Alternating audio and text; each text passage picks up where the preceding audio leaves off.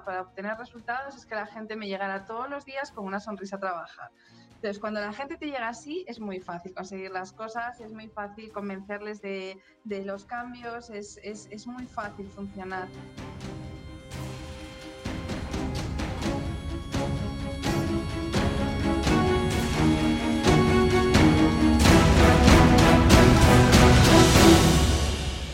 Hola, ¿qué tal? Hola a todos y a todas. Bienvenidos a este quinto episodio del podcast de Asturias Power. Buenos días, buenas tardes o buenas noches en función del momento del día en el que escuches este programa. Yo soy Luis Hernández Valencia, iniciador e impulsor de Asturias Power. La nueva luz va llegando poco a poco. Las estadísticas de contagiados, altas y fallecidos diarios por el coronavirus han mejorado mucho en los últimos días y sin duda hay que agradecer a todas las personas que lo están haciendo posible. Profesionales y personas anónimas, pequeños y mayores, que trabajan día a día, sin descanso, cada uno desde su posición y posibilidades. Gracias a todos. Espero que este podcast que lanzamos desde Asturias Power os sirva para desconectar un poco y conocernos un poco más. Compartiremos con todos vosotros y vosotras las experiencias de profesionales asturianos y allegados que nos trasladarán sus vivencias personales y de trabajo. Hoy nos acompaña Elena Rivera, escritora que un día decidió cambiar de rumbo, dejar la multinacional en la que trabajaba, ADECO, donde empezó su trayectoria profesional allá por diciembre de 1999 y que ha dejado en el año 2016. Después de desempeñar distintos cargos directivos y además variados como directora de recursos humanos, de informática o de servicios comunes, Ahora escribe novelas ambientadas en Asturias. Lo que callan los muertos o Un asesino en tu sombra son novelas de investigación policíacas protagonizadas por Gracia San Sebastián, que os aseguro no os dejarán indiferente. Gracias a Pablo Noval por recomendármela como lectura de verano un 26 de julio de 2019. Ahí empezó todo, como siempre. Empezamos. ¿Qué tal, Ana? ¿Cómo estás? Muy bien, Luisma, ¿qué tal tú? Pues bien, aquí confinados, eh, como, todos, y, y esperando que, llegue el domingo para poder salir a correr un poco, a ver si, si nos dejan. Yo ya estoy saliendo, ya no a correr, pero ya salgo todos los días con mi, con mi hijo pequeñito y, nada, y ahora no lesionarse, que están ahí todos los fisios advirtiendo que, que no nos lo tomemos con demasiado ímpetu los primeros días. Bueno, poco a, sí, poco a poco. Además el cuerpo, uf, el cuerpo es muy malo, es muy, muy, muy, poco, muy, muy poco agradecido el cuerpo. Pero bueno, es, lo que tenemos. ¿Y, ¿Y en Madrid qué tal las cosas? Bueno, en Madrid, ahí fuera, pues regular, en casa, pues bien, ¿no? Si no fuera por la por lo dramático de la situación que estamos viviendo, tanto en la parte, en la parte de vidas humanas, ¿no? que es la, la más importante, como en la económica y la expectación que, pues bueno, pues que tenemos ahora de cómo vamos a salir de esta, lo que es el confinamiento en sí en casa, pues, pues nada, pues vamos bien, ¿no? Porque al final, pues estamos toda la familia junta y teletrabajando, pues la verdad es que no es una, no es una mala circunstancia. Si consigues evitar la preocupación del, del día de mañana, pues, pues la verdad es que estamos, estamos bien, unos privilegiados. Bueno, pues eso, eso siempre, siempre es positivo. Bueno, yo conocía Ana hace unos meses, pocos meses, porque, mm, como cuento en la introducción, em, Pablo Noval me recomendó eh, su primera novela, que hablaremos después un poco más adelante de ello, y, me dijo, oye, hay una chica asturiana que escribe unas novelas súper chulas sobre... que están ambientadas en Oviedo, te las recomiendo para este verano. Bueno, pues a partir de ahí... Em, novela comprada, leída y entusiasmado con, la historia y con primer contacto con Ana para conocerla eh, a través creo que también de LinkedIn porque como sabéis es nuestra herramienta eh, Asturias Power y, este año Ana pues participó con nosotros en, el segundo evento que tuvimos en la laboral en Gijón eh, en una mesa redonda de, personas em, que, que, estaban contando su historia ¿no? Su historia profesional, eh, personal y sus vivencias. Y Ana, ¿cómo, cómo, cómo evoluciona tu persona, tu perfil personal, laboral, desde Oviedo hasta, mm, hasta Madrid, eh, donde empezaste eh, profesionalmente? Y, curiosamente en, una universidad, eh, en la misma universidad que, Andrea Castelao, con la que hablábamos en, el podcast anterior. Pero, ¿cómo, ¿cómo, es tu evolución en, Oviedo? En Oviedo, bueno. En... Porque naciste, naciste en Oviedo, ¿no? Yo nací en Oviedo, sí, sí, me crié en Oviedo, estudié en Oviedo y, hasta los 18 años, pues terminé lo que era COU, entonces segundo de bachillerato ahora, y estudié en la, bueno, estudié en, las Teresianas y en las Dominicas y, me fui a estudiar a, ICADE, ¿no? La verdad es que, es que yo estudiaba bastante bien y, bueno, había, había antecedentes en la familia de gente que se había ido a, hacer E3 y, bueno, pues casi más un poco por presión familiar que porque me gustaba especialmente ni el derecho ni, ni, administración y dirección de empresas, pues para allí que, que, me fui. Y la verdad es que el día que salí de casa lo que no pensaba es que me iba a quedar, pues me fui como se van tantos, ¿no? A estudiar fuera con la intención de, de volver. Lo que pasa es que, bueno, pues terminé la carrera y terminé, me dieron las notas un jueves y el lunes estaba trabajando, ¿no? En, esto fue en el, año, en el año 96 que había, pues bueno, pues estábamos en plena crisis y era complicado encontrar trabajo. Pues nada, me fui a, a trabajar y me fui a trabajar en un departamento financiero de una constructora que trabajaba eh, pues bueno, mucho con la parte pública y, justo en ese momento estaba muy de moda una cosa que, que se llama RPs, que era, eran unos sistemas informáticos muy grandes que ahora tienen todas las, las, multinacionales y todas, casi todas las empresas medianas, pero que de aquella estaban en pleno, en pleno boom. Y, y, bueno, pues vinieron a implantar uno que era el más famoso y, y, sigue siendo uno de los grandes, que se llamaba SAP. Y, bueno, pues por, lo que, bueno, por lo que fuera les gustó mi perfil, me hicieron una oferta por el doble de lo que estaba ganando entonces y me fui con ellos. les gustó de que, de que pudiera hacer de traductora entre, entre la parte de más del negocio, ¿no? más, más dura con la tecnología y los informáticos que de aquella muchos todavía tenían el perfil este de, de gafas de culo de, de botella ¿no? y bata blanca. Y me fui con ellos y ahí pues nada, pues la informática continuó marcando mi, mi carrera profesional. Pero es curioso, pero es curioso que, que, hagas ese salto de derecho económicas y de repente, ¡boom!, informática, ¿no? Es decir, además, además sin, tenerlo, sin tenerlo previsto, lógicamente, que es algo que apareció, en, en apareció SAP ahí en el camino y, y, y te lanzaste. Totalmente como casi todas las cosas que pasan en la vida, ¿no? Porque, o sea, al, final, es verdad que decidimos mucho, pero, pero si te pones a, pensarlo, la mayor parte de las cosas que nos, que nos ocurren y que nos cambian la vida no son, no son decisiones reflexionadas ni que vengan de un plan de cuando, de cuando empezaste a estudiar la carrera, son cosas que pasan y las coges o, o no, ¿no? Y, y, bueno, pues sí, llega esto y realmente lo que estaban buscando eran personas con perfil, con perfil financiero que entendieran de informática, que era aquella era un perfil que estaba muy, muy demandado. Y me fui con ellos a implantarlos, claro, la parte financiera de aquella, de aquella tecnología con un montón de informáticos detrás.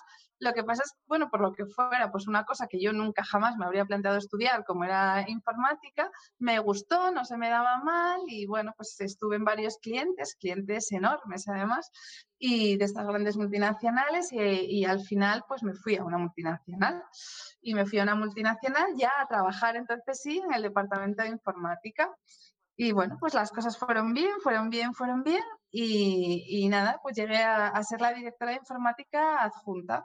A partir de ahí, pues me ofrecieron el primer puesto ya eh, directivo de verdad de la, de la compañía, que no era de informática, sino para dirigir el centro de servicios compartidos, ¿no? que es el centro, son los centros que las multinacionales llevan centralizados todos los procesos financieros de facturación, bueno, pues lo mismo, ¿no? Para, para renovarlo, ¿no? Para cambiar los, los procesos, modernizarlo y, y, bueno, pues ahí estuve, me encantó esa etapa de, de, de directora del centro, fue, fue una pasada.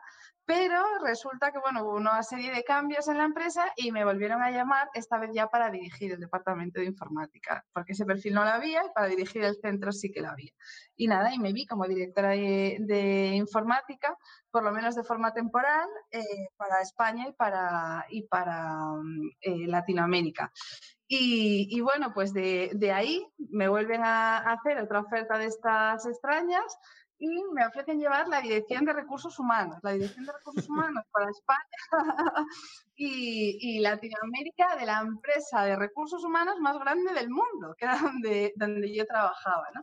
Y, nada, pues ahí me fui y, lo mismo, ¿no? Un poco lo que se buscaba era, era pues una renovación, ¿no? Una modernización del departamento y, pues parece que cada vez que había que modernizar algo, ahí estaba yo, ¿no? Para hacerlo. Y, bueno, y vuelve a haber otra crisis en la parte informática y, volví, ¿no? Pues dos años después volví otra vez a, la dirección de informática y ahí, pues bueno, ya hubo cambio de chip total, esto ya tenía, tuvo solo que ver conmigo y, me dediqué a, ser escritora, lo dejé todo y empecé una nueva etapa de la vida que nada tiene que ver con la informática. Ahora soy una usuaria de estas que lo rompe todo y no le funcionan las cosas y soy muy feliz. Ana, y, de, esa, de esa fase en, la multinacional, que, era ADECO, ¿no? Es, era la, empresa en la que trabajas. Bueno, esa fase que duró 17 años. Por eso, ¿eh? que, lo, acabas de contar súper súper rápido, muy bien resumido. 17 años de tu vida. Y, eso, en, en, áreas de negocio muy distintas, ¿no? Es decir, en un área de negocio primera, pues eso, una necesidad de de implantar una tecnología que, con la que tú ya tenías experiencia, con lo cual pues eh, ahí encajas eh, perfecto. Pero de, toda esa etapa eh, y de la parte tecnológica, de la parte humana, ¿qué te quedas? O sea, te, ¿estabas más... O, es que te daba igual, eras un terremoto que te gustaba probar y experimentar esas, bueno, esos retos que te planteaba también la empresa? Porque entiendo que que eso tiene que generar una confianza ¿no? en uno. O sea, una empresa como, como para la que trabajabas no escogen a, a, esas personas por azar. O sea, hay detrás, porque esto siempre lo, también lo intento dejar claro, que el esfuerzo, el tesón, eh, la empatía, eh, la constancia, que eso a veces que, que, se queda de lado y parece que las cosas llueven del cielo, no. O sea, todo eso tiene trabajo detrás y tiene mucha muchas, muchas, muchas horas dedicadas. ¿no? Entonces, eh, ¿con qué te quedas de esa, de esa etapa profesional que has abandonado y, que ya no, no, te acuerdas ya para nada de ella? Pero ¿con qué te quedas de esa parte? Con la gente. A mí lo que, lo que más me gusta de todo es, llevar equipos, ¿no? La parte de, me, encanta eh, dirigir personas, mantenerlas motivadas hacia, hacia un fin común, ¿no? Y, al final es lo que, lo que tenía en común en, todos los puestos, ¿no? Aparte de la, de la modernización y, bueno, un poco de la visión de futuro, lo que tenía era, era un punto motivacional de la gente, ¿no? Lo que yo siempre buscaba para obtener resultados es que la gente me llegara todos los días con una sonrisa a trabajar. Entonces, cuando la gente te llega así, es muy fácil conseguir las cosas, es muy fácil convencerles de, los cambios, es, muy fácil funcionar. Y, esa parte era mi gran habilidad y esa, era la habilidad común ¿no? a, toda a todas las posiciones y por eso me elegían. ¿no? Al final no era, no era casual y, bueno, y me quedo con eso porque realmente sí que es lo único que, que he hecho un poquito de menos, ¿no? Esa relación humana diaria, el no, el no estar solas, esto de que, de que entren en, en, tu despacho, ¿no? Y a veces, pues, pues que la gente venga a contarte que, que a lo mejor es gente que ni siquiera te, depende de ti directamente, depende de uno que depende de ti o de uno que depende de uno que depende de ti y vienen porque tienen un problema personal tremendo eh, y no saben a quién contárselo y, te piden cita a ti, ¿no? Y de repente cuando crees que no sabes por qué, qué, haces con esa persona sentada y lo que le pasa es que tiene un problema personal, ¿no? Y, bueno, pues eso al final eh, llena un montón, porque dice, realmente algo estoy construyendo que es bueno, ¿no? Y eso es lo que, eso es lo que echo de menos, la verdad, a, los equipos de, gente. Yo, yo, siempre digo también que la parte, la parte humana y personal de una, la gestión de la parte humana y personal de cualquier organización es lo más complicado. O sea, más allá de conseguir los clientes, los contratos, eh, el, el, rendimiento económico de, de la organización, la gestión de personas para mí es lo que lo, más difícil. No sé, no sé, no sé qué, qué grupos o qué equipos, eh, qué volumen de gente eh, dirigías o, controlabas. O bueno, controlar no, no es la palabra controlar. Eh, liderar, liderar, esa, vale, esa es mejor, mucho mejor. mucha gente Muchas, sí, o sea, pues el, el centro de, de, servicios compartidos, por ejemplo, eran 300 personas. O sea, claro, los, los, pues equipos grandes, depende. Los de un equipo de recursos humanos siempre es más pequeño, pero un, pues un centro entero, o sea, pues un, un macroedificio con, con muchísima gente. En recursos humanos lo que pasa es que, claro, no solo diriges a los tuyos, lo que tienes que dirigir es a los que dirigen o, o liderar a los que, a los que lideran. Pero vamos, para mí, al final el, gran reto es que cuando hay un, pues hay un problemón, porque siempre hay fuegos en las empresas y, y, la gente ni se plantea que ha llegado su hora, lo que sea, ese día se queda, ¿sabes? Y, y, todo el mundo lo hace de forma voluntaria, no tienes que preguntar a nadie, ¿no? Porque, porque todo el mundo lo siente como suyo, como su trabajo, ese dices, bueno, pues hoy, hoy realmente es el éxito, igual que cuando tienen que ir al médico, el niño se les ha puesto malo, que no están preocupados por si ese día no van a trabajar, pues saben que nadie les va a poner ningún problema, ¿no? Esa, esa, esa flexibilidad, esa confianza en, en, el, en, el, trabajo, yo creo que es lo que al final marca la diferencia, ¿no? Entre un estilo de liderazgo y otro. ¿Y, y tu, tu, experiencia como, como, mujer dentro del ámbito directivo? Eso de, de que siempre, siempre está ahí, siempre se habla y ahora todo el mundo... ¿no? Habla de ello, de, de, la mujer, de la importancia. Yo mm, huyo de eso, ¿eh? te quiero decir, te lo pregunto porque eh, me gusta conocer tu, tu, opinión. Pero yo creo que las personas somos personas y, independientemente de que seas mujer o hombre, pues deberías tener las mismas oportunidades y, y lo que importa es la valía ¿no? y, la profesionalidad y los conocimientos.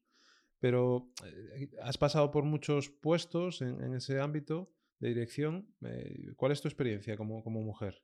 Bueno, pues la experiencia es variable, o sea, en fin, y pues ha habido, ha habido cosas, pues cosas muy, o sea, cosas buenas y cosas malas, ¿no? Y muchas veces, y que, que da igual que seas hombre, que seas mujer, pero bueno, siempre, siempre te encuentras con, con alguien, ¿no?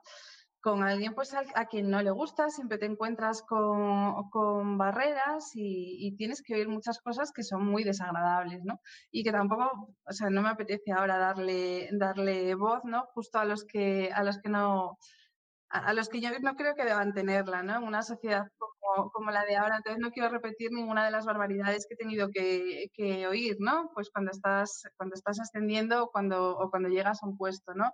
En vez de una, una felicitación prefiero quedarme pues con, la, con, con, el cambio social que ha habido y es que la mayoría de, de los hombres en este momento y de las mujeres, ¿eh? porque no, no te creas que, que, las barreras vienen siempre de la parte masculina, que muchas veces uh -huh. vienen también de la femenina, pues, pues prefiero quedarme con todos aquellos que, me, que sí que me abrieron las puertas y, me trataron siempre como, como, una igual y con todo, no solo con todo el respeto, sino con toda la, la camaradería, ¿no? Pero sí que es verdad que pasas por gente que, que, no te trata así, que hace todo lo posible porque no estés sin conocerte, ¿no? Simplemente por el hecho de que, de que eres mujer. Lo bueno, que son los menos, ¿no? Y que si, si la progresión sigue igual, pues dentro de, unas décadas posiblemente la, la siguiente generación, ¿no? la, de, la, de, nuestros hijos, ya no tenga estas, estas barreras o, se hayan reducido todavía mucho más. Entonces prefiero quedarme con esa parte. Muy bien, pues me, me alegro que te quedes con esa que, con, la que, con la que se hay que quedar. Yo lo veo también así con, hombre, cuando, cuando compartes con los peques, ¿no? Yo tengo una hija de 10, bueno, de 9 que cumple 10 ahora en julio. Y, y como que además ella está siempre rodeada de, de críos, ¿no? O sea, no, no, quiere niñas, quiere niños. Eh, y hablas con ellos y, y, y, la educación que están recibiendo también, ¿no? Más, mucho más abierta, mucho más eh, compartida, mucho más de, de, de, crecimiento, no sé, de, de, otra manera, ¿no? Y lógicamente lo que, le, lo que les intentamos inculcar todos eh, en casa eh, desde pequeñitos, ¿no? El hecho de que, de que compartan y de que mm, sumen y de que vean a todos por igual, ¿no? Bueno, yo creo que eso, como dices, pues esperemos que tenga también sus, sus frutos, porque se trata de educar, ¿no? Muchas sí. veces. Hay un problema, o sea, está el tema de que cuando ves series de televisión o, o, ves dibujos animados, al final reflejan un poco la sociedad tradicional. No, no, es que, no es que sean sexistas como tal, ni muchísimo menos los dibujos animados o las películas, simplemente que reflejan una sociedad actual y pasada. Entonces es verdad que ese modelo pues se va quedando en la, en la mente de todos nosotros, ¿no? Y eso al final lo perpetúa. Es muy raro ver, ver una serie con, bueno, o una película con el modelo del futuro. Cada vez vas viendo que, que, lo van intentando meter más, pero, pero es difícil, ¿no? Todavía hay mucho rol tradicional y eso se sigue quedando en la, en la mente. Como todos los cambios entre generaciones, pues, pues son complicados y, y tarda. Pero también es verdad que, eh, yo qué sé, en la empresa donde trabajaba mi padre, en Oviedo, una empresa grande, pues no, no había mujeres. Las únicas mujeres que, que había, él, me decía, eran señoras de la limpieza. Para mi padre, que mi madre trabajara, hubiera sido un drama. O sea, mi madre era ama de casa, pero es que mi abuelo a, a sus hijas no les permitía trabajar porque ¿qué iban a decir de él? ¿no? Que no, no podía mantener a la familia. En cambio, yo, pues eso, he estado en el, en el comité de dirección de una gran multinacional. El, el, salto generacional es impresionante. Entonces, yo confío en que, en que los tiempos cada vez se van acortando más y que dentro de unas décadas, pues de esto ni nos acordaremos. Y dejamos a, a Lana informática y economista, economista, informática, abogada, y, y encontramos a Lana escritora. Eh, llega el año 2016 y decides dejarlo todo, o sea, dejar tu vida eh, como lo habías entendido hasta ese momento y, y te conviertes en escritora. ¿Cómo, ¿Cómo es ese proceso? Porque me imagino que eso no es de un día para otro. No, es mucho menos romántico y peliculero de lo que no, o sea, realmente el, el, 2016 llegó en forma de oportunidad, pero una oportunidad que yo llevaba buscando, pues no sé qué decirte, seis o siete años ya. Y bastante, bastante. No, llevaba buscándola, o sea que la idea venía, venía de antes. De antes. Siempre... O sea, quiere decir que, que, que, venías buscándola, quiere decir que, que, estabas, que tenías ya una novela ahí o, no, o ya tenías. No, que, no. venía, yo venía con la idea de en algún momento dedicarme a esto, ¿no? Yo cuando, cuando, o sea, siempre tuve la idea de ser escritora y me atraía mucho de ser directiva, ¿no? Pues yo tenía la cosa esta de, las películas del directivo de Nueva York y por otro lado del, escritor que escribía novelas de crímenes, ¿no? incluso además de, del escritor que se metía a resolver lo, los crímenes. Esa parte la he abandonado, ¿vale? Esa idea no, no pero, pero, Bueno, podría, podría ser un argumento también, ¿eh? Como argumento sí, pero ya meterme en el berenjenal, prefiero estar, estar en la seguridad detrás de la pantalla, ¿no? Detrás de las páginas. Entonces, bueno, siempre tuve esa idea. Lo que pasa es que, es que claro, yo terminas la carrera y, dedicarte a escribir en, ese momento eh, es una cosa, pues bueno, si tienes mucho dinero de familia, que no era mi caso, yo tenía que trabajar y empezar a liberar a mis padres, ¿no? De la, de la, obligación de mantenerme, porque es que la cosa no daba para más. Entonces ni me lo planteé, pero siempre decía, bueno, pues si, si consigo, ¿no? Si consigo triunfar en la parte, en la parte de la empresa, pues algún día lo dejaré y, me dedicaré a, escribir. Y, y, bueno, pues eso hice, ¿no? Y tuve la suerte de eso, que las cosas me fueron, me fueron bien y, y, cada vez tenía más ganas de, jo, ¿cuándo va a llegar, no? ¿Cuándo va a llegar esto? Porque claro, yo esto me lo planteé con 20 y decía, bueno, pues cuando tenga 40 años, más que sobrado, ¿no? Porque es que si no ya es que me jubilo. Yo, claro, de aquella no pensaba. Me, me parecía que alguien con 40 años ya, ya lo había hecho todo en la vida, ¿no? Pero claro, según se van acercando los 40 ya vas viendo que no, ya pasan los 40 y dices, uy, que va. Y, y, entonces, bueno, pues tenía, tenía ahí eso en mente y, y iba teniendo el plan. Entonces, esto siempre lo cuento porque, porque me parece importante. Yo no tenía una novela, entonces eh, tampoco sabía si me iba a poner a escribir y las cosas me iban a salir bien, porque yo al final lo que tenía era que había escrito un par de poemas y un par de relatos cuando era adolescente que habían ganado premios, pero vamos, que no era, no era la cosa para pensar que ibas a vivir de la escritura, ¿no? Entonces lo que, lo que empecé a hacer fue formarme. Me, me formé en la, en la Escuela de Escritores que es la escuela en lengua castellana y literatura más grande del mundo, con un campus virtual eh, enorme y campus presenciales en, en varios sitios. Y, y, fui haciendo, fui haciendo todo, yo todo a distancia, porque claro, mi trabajo no me permitía hacer, hacer otra cosa. Hasta que al final terminé con, con el máster de, de, novela, ¿no?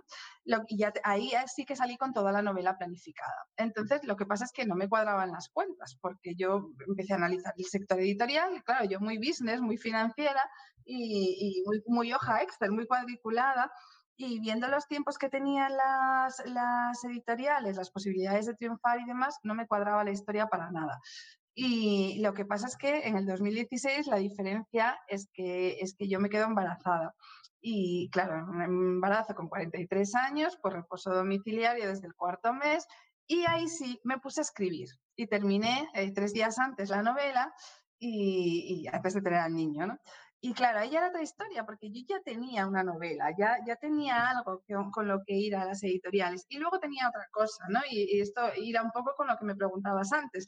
Y es que eh, en, un, puesto directivo, una mujer que acaba de ser madre, eh, queramos o no, a día de hoy no es tan atractiva como una que no lo es, con lo cual las posibilidades de, bueno, pues de llegar a un acuerdo de salida razonable eh, se incrementaron. Entonces, claro, seguía siendo algo muy inestable, ¿no? Lo que yo tenía en ese momento, pero lo que vi en aquel momento es que era mejor de lo que iba a tener nunca. Entonces fue o es ahora o no lo es. Y me hice mi plan de, de, qué era lo que tenía que hacer con la, con la novela. Previo a todo esto, a esta decisión, yo le había pasado a un montón de, de, gente esta novela, un montón de gente que no conocía y a unos los conocía, a otros no, lo que yo llamo los beta readers, los lectores cero. Y el feedback que me habían dado anónimo en un cuestionario por internet era muy bueno. ¿no? Entonces ahí me hice mi, plan y me puse un, tope. Es bueno, pues eh, si, lo consigo bien en este tope y si no, vuelvo otra vez a, un trabajo pues, pues como el anterior. Y ahí sí me lancé, ¿no? Y aún así, o sea, sin ser tan peliculero, todo esto tan planificado, con las mejores circunstancias, aún así da muchísimo miedo, porque al final la inseguridad, el vacío, da miedo. y, y bueno, lo que pasa es que salió, sí que salió, salió bien, al, casi al final, ¿eh? me di dos años de plazo y, bueno, pues, pues fue al año y medio, o al año y medio ni siquiera publiqué, al año y medio gané el Torrente Ballester. Y, pero bueno, ahí ya tenía la segunda novela, ya tenía muchísimas cosas y, bueno, pues ahí empezó todo a funcionar y aquí estamos. Bueno, pues es una, es una, buena, una buena historia también. ¿Y, la, y, cómo es ese, esa relación con, con las editoriales? Eh, yo te hablo desde el desconocimiento, ¿no? Porque entiendo en ese periodo de que dices de un año y medio, eh, desde que tienes la novela, empiezas a testarla y, eso, y decides, oye, pues ahora tengo que picar a las puertas, ¿no? Entiendo que eso es, picas a la puerta, soy Ana Elena, eh, escritora, y esta es mi novela, ¿no? sí, al final son las famosas puertas frías, ¿no? Que hablan los comerciales tú al final eh, hay diferentes formas para acceder a, las editoriales, ¿no? Primero hay diferentes tipos de editoriales que, tienes que segmentar según lo que quieras, ¿no? Hay una serie de editoriales eh, pequeñas con las que es más fácil publicar, pero que no tienen capacidad de llevarte a las librerías, porque no tienen capacidad de distribuir, no tienen capacidad... Claro, sobre todo lo importante es, distribuir, porque un libro que no está en las librerías es mucho más difícil, o sea, es, es muy complicado que se venda, ¿no? Si solo está en Amazon o solo está en un catálogo, pues normalmente un cliente no entra a una librería y pide el catálogo. Busca lo que hay en las mesas, porque ya hay muchísimo, ya hay 80.000 títulos publicados al año, ¿no? Entonces, hay diferentes formas de, llegar a una editorial. En unas, e, esto, esto que sale también en las películas, de coges el tocho, el manuscrito y le envías, tú puedes enviar eso, no va a llegar a ningún lado, claro. Le tienes que enviar una propuesta editorial, ¿no? Con de qué va tu novela, de qué tipo es, pues una serie de, datos, a ver si les interesa, ¿no? Y, y, luego, si les interesa, te piden un capítulo, y si les gusta un capítulo, te piden el segundo, y si ya les interesa, igual, ya entonces te lo piden todo o no, ¿no? Y aún así, con esas, pues, pues es posible que te, que te coja y lo más probable es que, tampoco. Y otras que ni siquiera admiten esta vía de entrada y que lo que solamente lo, admiten, eh, solamente leen los que quedan finalistas de los premios que ellos organizan. Entonces, por eso o sea, eh, es ir en paralelo, ¿no? Y luego hay O sea que que esto es un plan estratégico para publicar una novela. ¿no? Hombre, claro. Yo, mira, de hecho, yo doy clases en, la escuela de escritores donde me formé y el taller que yo doy, yo no doy, no doy de, literatura, yo no me considero, no me considero ahora pues, pues tan capacitada, ¿no? Como para al final yo era estudiante hace cinco años. Y, y lo que doy es mercado editorial. Mi, mi taller se titula He escrito una novela y ahora qué, ¿no? donde enseño alumnos todas estas cosas, ¿no? De, de, qué hay que hacer y voy quitando todos esos mitos de eso, del escritor que escribe a mano y manda el tocho de folios a, algún lado y, que hay un editor en otro sitio que de repente le descubre porque el editor no tiene otra cosa que hacer más que leer todos los tochos que leí. Entonces, bueno, pues va, va, de otra forma y de hecho ellos te piden lo que, lo que quieren, ¿no?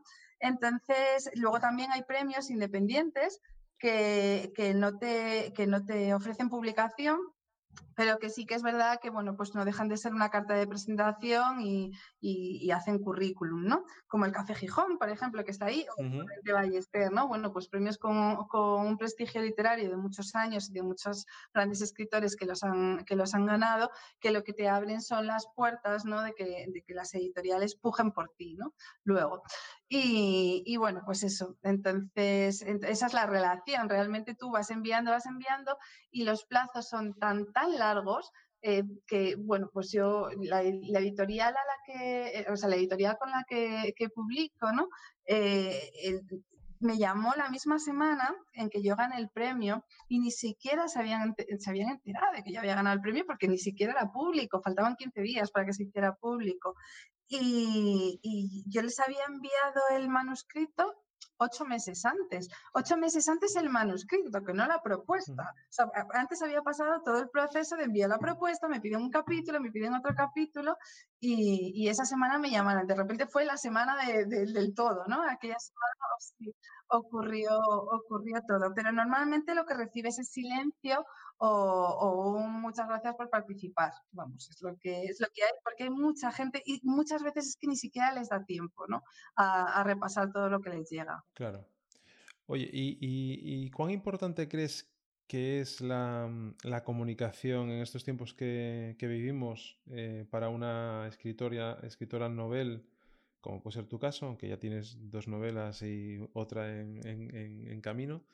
Eh, esa esa relación mucho más directa con el lector, con los canales de comunicación, más allá de los que te marque eh, la propia editorial, sino ser tú quien, quien, quien defienda eh, tu autoría, tus personajes, eh, escuchar también el feedback de lo que te dicen los lectores, para eso, lógicamente, poder incorporarlo o no a, una nueva novela, ¿no? ¿Cómo, ¿Cómo, vives esa parte? Porque además eres activa en, en redes sociales. ¿Te gusta? ¿No te gusta? Eh, ¿Te sientes cómoda? ¿No te sientes cómoda? lo, entiendes como parte del, proceso también? Es parte, es parte del proceso. O sea, ahora es básico, lo mismo. El, escritor este que nadie le conoce y que, este, que es un huraño, que está ahí metido, pero escribe genialidades, pues ya está lo mismo, muy pasado de moda, ¿no? Y sobre todo si quieres arrancar ahora. Más que nada, porque las editoriales también buscan un perfil de escritor. O sea, no solamente leen la novela, porque lo primero que, que te piden es eh, ver si tienes ya eh, por lo menos el borrador o el boceto de, otra novela, ¿no? Cuando eres un autor un autor que todavía no has publicado, porque lo que tampoco quieren es a, una persona de un solo éxito y que luego se quede sin ideas o que le entre el pánico escénico. Buscaban, pues eso, una serie de habilidades de comunicación, miran a ver cómo estás en redes sociales, buscan un perfil, pues efectivamente, al que puedan presentar ante, ante los lectores. Entonces, yo todo esto también, o sea, fue una de las cosas que fui trabajando, ¿no? Crearme una comunidad literaria alrededor antes de, antes de publicar. Y, las redes sociales, pues es una cosa que a, título personal no me gusta nada, porque soy muy celosa de la intimidad, pero que a título profesional me, trae muchísimas satisfacciones, porque ya no es lo que cuentas tú, es que los lectores tienen un punto de contacto donde decirte que si les ha gustado, si no les ha gustado, quién es el personaje favorito, lo que quieren, o sea, a mí me escriben diciendo cosas pues sobre la relación sentimental de la investigadora, ¿no? De, de qué pena, me gustaría que pasara esto, y, la verdad es que por ese lado es muy gratificante porque al final el oficio de escribir, tú estás aquí muy solo y, hasta que te llegan las cifras de ventas, que por eso puedes deducir si ha gustado o no, pero claro, eso no, sustituye la conversación diaria que entras en la red social y ves, tengo no sé cuántos mensajes, no sé cuántos lectores que te están hablando de tu novela, ¿no? Pues al final es, es, es básico. Y es verdad que el sector editorial es un sector que mueve o sea, no, no, es que mueva poco dinero, sino que mueve muy poco margen, no hay grandes, no hay grandes capacidades de inversión, o sea, esto no es una gran marca que pone anuncios en televisión, tú no verás un libro anunciado en televisión porque las editoriales no pueden pagar esas campañas de marketing, ¿no? Entonces, si, si no puedes pagar eso, la única forma de que te conozcan es pues que el autor, el propio autor, tenga, tenga una cierta actividad que sea capaz de llegar a, un público, ¿no? Que puedas estar en un club de lectura, puedas llevar al autor y que el autor no llegue allí y, y hable con monosílabos con los lectores o, le entre pues eso, un ataque de, de, miedo, ¿no? Entonces, y luego a mí esa, la parte presencial, o sea, las redes sociales me gustan, pero la parte presencial me encanta. Yo soy a los clubes de lecturas, a las presentaciones, que llega la gente y te cuenta y ya te lo cuenta en directo y ver de repente que la gente se pone a hacer cola para que le firmes el libro, pues claro, de repente es como, madre mía, están esperando por mí, ¿no? Realmente están esperando por mí, a mí eso me chifla. Bueno, o que también alguien te llame a un podcast para que hables de tu experiencia, eso también suma. o, o, no, es curioso porque eh, lo estaba buscando ahora mientras hablaba contigo, eh, porque no me acordaba del nombre, que soy horrible para, eh, para los nombres. Yo me acuerdo de, no sé si, te suena Javier Castillo. Sí, claro.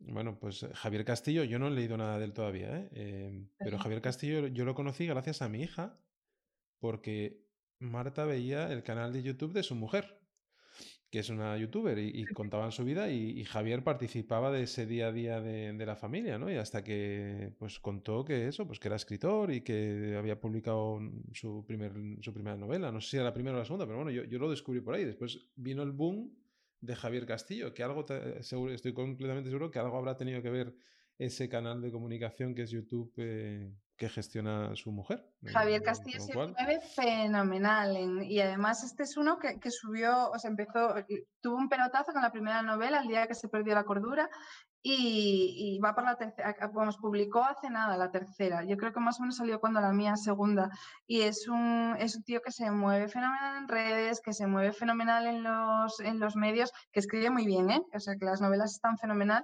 y porque claro, o sea, que también tienes que tener un producto, no solo con que te, con que te muevas, que a veces ocurre, ¿no? Que hay pues youtubers tal que escriben un libro, pero vamos, no es el caso, este tío es escritor, no es un youtuber que aprovecha la fama y lanza un pelotazo, no, no, este tío es un buen escritor y, es un tío que, que, es que se defiende fenomenal. Pues no sé si es eso, que se acostumbró con la mujer o lo que sea, pero lo cierto es que lo hace muy bien, muy bien y es un tío muy accesible. Vamos, a, mí es que me gusta, este, este hombre en concreto me gusta, me gusta mucho porque es el perfil típico de, del nuevo escritor, ¿no? Además es, es bastante más joven que yo. se le nota mucho como que es muy, que es nativo, ¿no? En, en estos temas. ¿Y, ¿Y cómo surge la primera novela, no, no, no la escritura, ¿eh? ¿Cómo surge el, personaje de Gracia San Sebastián? ¿Cómo surge que esa novela em, se desarrolla en Oviedo? ¿Y por qué coges eh, a Oviedo como, como ciudad de, desarrollo de tus historias?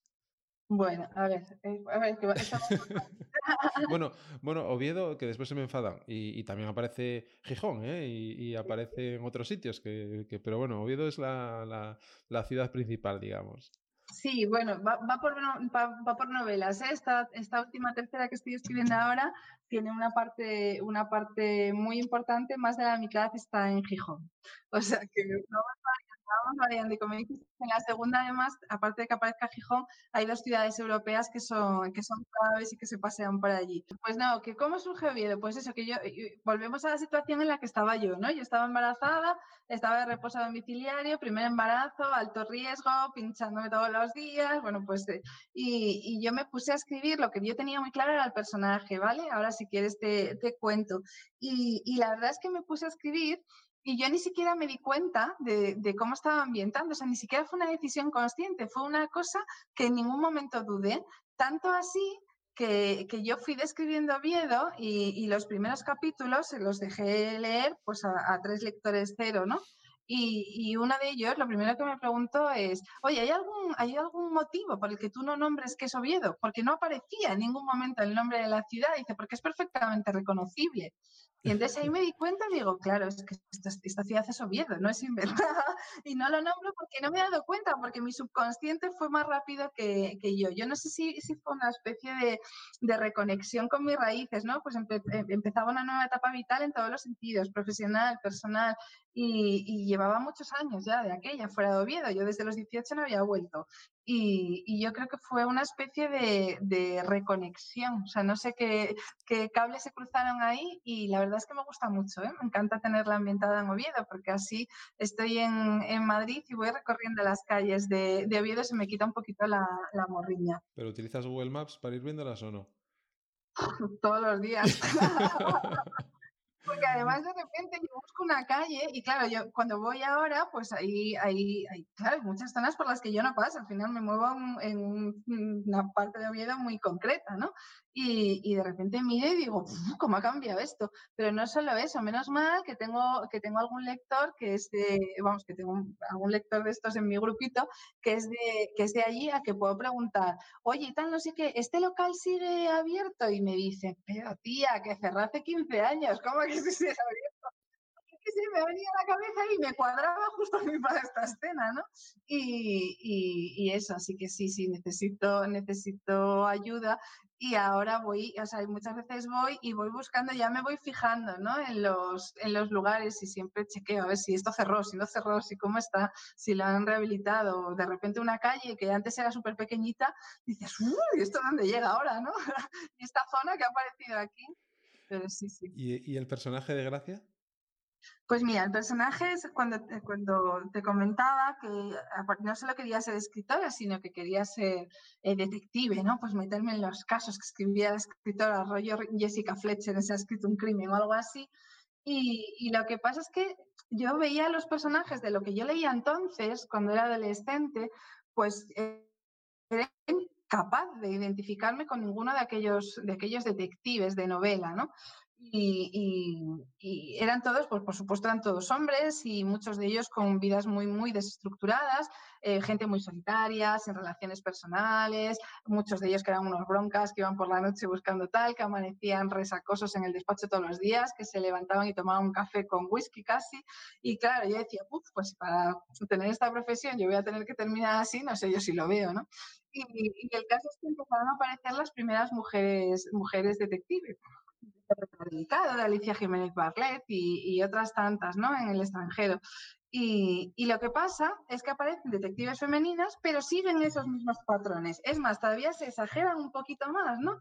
Y, yo decía, bueno, es que no hay nadie así medianamente eh, normal, ¿no? Pues como lo que yo quería, lo que yo quería ser. Entonces decidí que iba, que iba a tener una protagonista que fuera, que fuera mujer y que, y que tuviera una vida más o menos ordenada.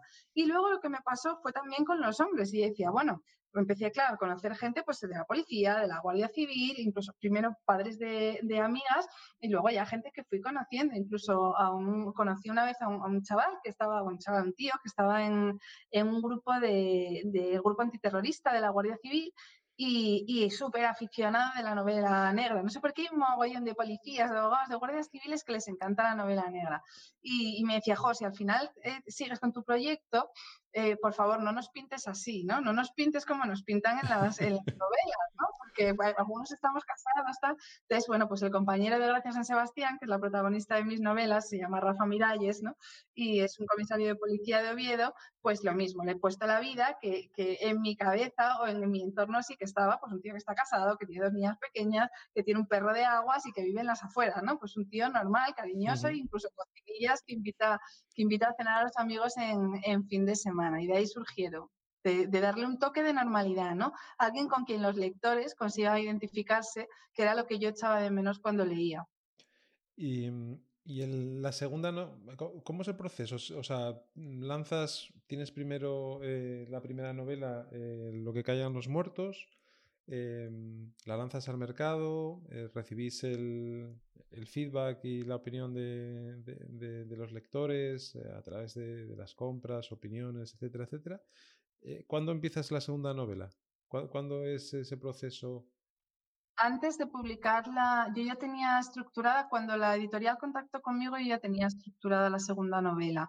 De hecho, fue uno de los puntos que, les hizo decidirse por, mí, porque supongo que estarían valorando otros autores ¿no? para incluir en el catálogo. Y, yo ya la tenía esbozada. Y de hecho, ellos, o sea, yo firmé, firmé el contrato por las dos novelas. Ah, vale, vale, vale. Y... arriesgaron antes de, antes de saber ni, vamos, antes de publicar la primera ya arriesgaron por la segunda. O sea, que un asesino en, tu sombra ya estaba ahí ya totalmente, totalmente desarrollada. Estructurada, estructurada. Qué bueno. O sea, en modo borrador, ¿no? ¿Y esta tercera? Que, en la que, que, ya está ahí para. Bueno, para. Pues e, está ahí en puertas, lo que pasa es que, claro, eh, todo esto, esto que nos ha ocurrido ahora con, con el confinamiento y, bueno, pues lo que, lo que va a ocurrir ahora con la economía, que es un poco, un poco incierto, pero que, que, bueno, pues está claro que vamos a replicar modelos de crisis y no sé qué es lo que va a suceder, porque en principio pues la, la, planificación es ir, sacando una novela cada año.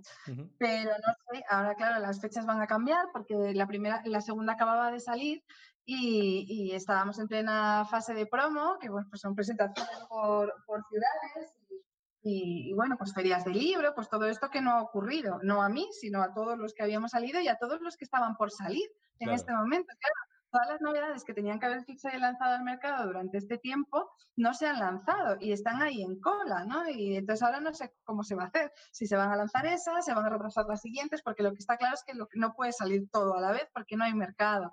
Entonces, eh, llegará, o sea, la tercera entrega saldrá, por supuesto. Lo que no tengo ni idea ahora es, es cuándo. Pero bueno, como no la tiene nadie. Ya, me imagino. ¿Y, mm, la relación con, con la parte audiovisual? ¿Ves, ves tus novelas eh, en, en, película, en cine, en serie? En... ¿O no, Yo sí la veo, solo falta que las vea un productor.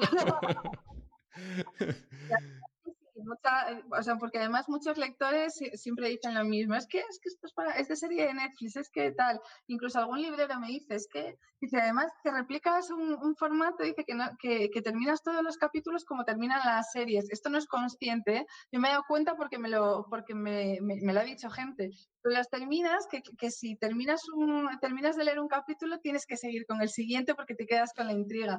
me, decía, me decía un librero, dice, yo ya he aprendido que contigo, si no quiero que me tengas la noche en vela, tengo que cortar los capítulos a la mitad, porque si lo termino sé que voy a... Sé que voy a entonces, sí, sí, claro que lo, a mí me encantaría, ¿no? Al final yo creo que, que, como experiencia tiene que ser una pasada, llegas a más gente.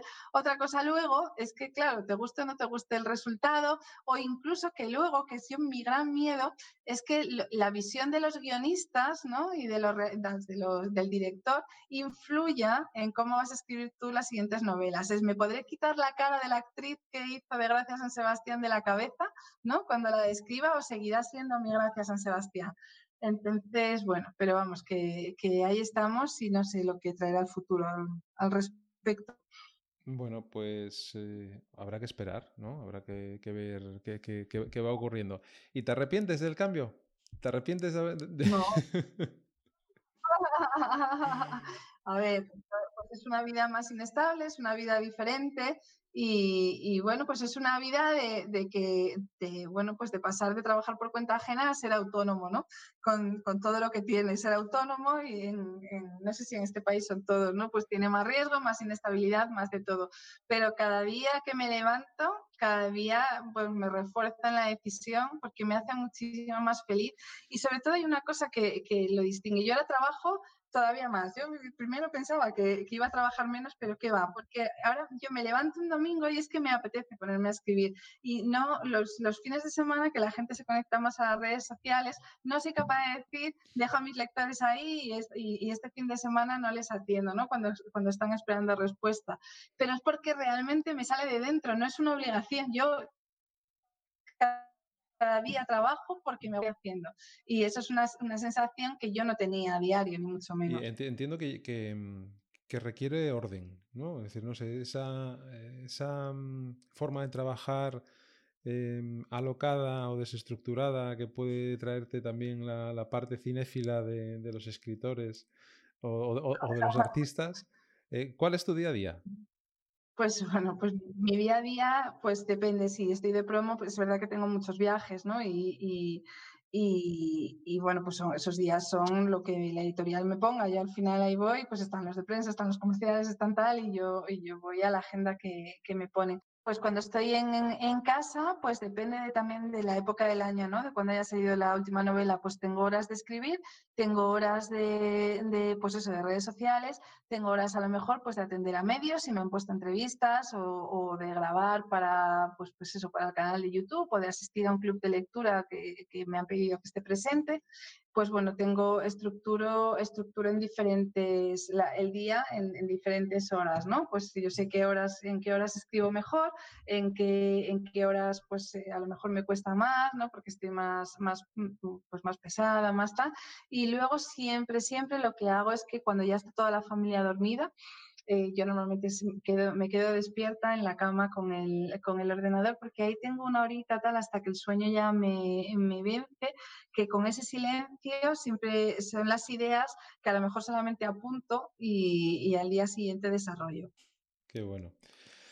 Bueno, Ana, pues eh, simplemente agradecerte el tiempo que nos has dedicado a, conversar y a conocerte un poco mejor en este podcast de Asturias Power. Espero, espero que, te hayas entretenido como yo siempre me entretengo con todos los eh, invitados porque siempre aprendes cosas nuevas que no conocías y, experimentas sensaciones que ellos te transmiten, ¿no? Eh, que yo creo que muchas veces cuando alguien hace algo que le sale desde dentro se nota muchísimo. Eh, yo ahora que te estoy viendo pues te lo noto en la cara y en la sonrisa, pero los que no te ven te lo notarán en la voz, que yo creo que también es un buen detonante, ¿no? Yo creo que sí. Yo muchísimas gracias a ti. Yo ya sabes que soy fan desde que os conocí de Asturias Power y, que bueno, que me parece una iniciativa excepcional y que le veo muchísimo futuro a largo plazo y que creo que va a hacer muchísimo bien por Asturias. Muy bien, Ana, pues muchísimas gracias y, y nos vemos en el camino. Muy bien. Hasta luego, Luisma. Hasta ahora. Espero que os haya gustado este nuevo episodio de Asturias Power con Ana Elena Rivera escritora que empezó siendo economista y que las finanzas llevaron al mundo de la informática. Qué bien que tomara la decisión de dedicarse a escribir profesionalmente y que construyera a ese personaje gracias a Sebastián, que trabaja desde Asturias después de su experiencia americana, resolviendo crímenes y comiendo y bebiendo bien en Asturias. Podría ser la protagonista de una campaña para retomar la vida en nuestros bares, cafeterías, restaurantes, casas rurales, hoteles y campings.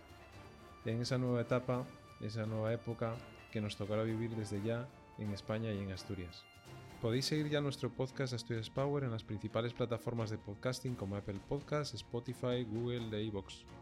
Ya sabes que te agradecemos las descargas, recomendaciones y comentarios para darnos visibilidad y que las distintas plataformas posicionen mejor este podcast. Y ya sabes, nos vemos en el camino.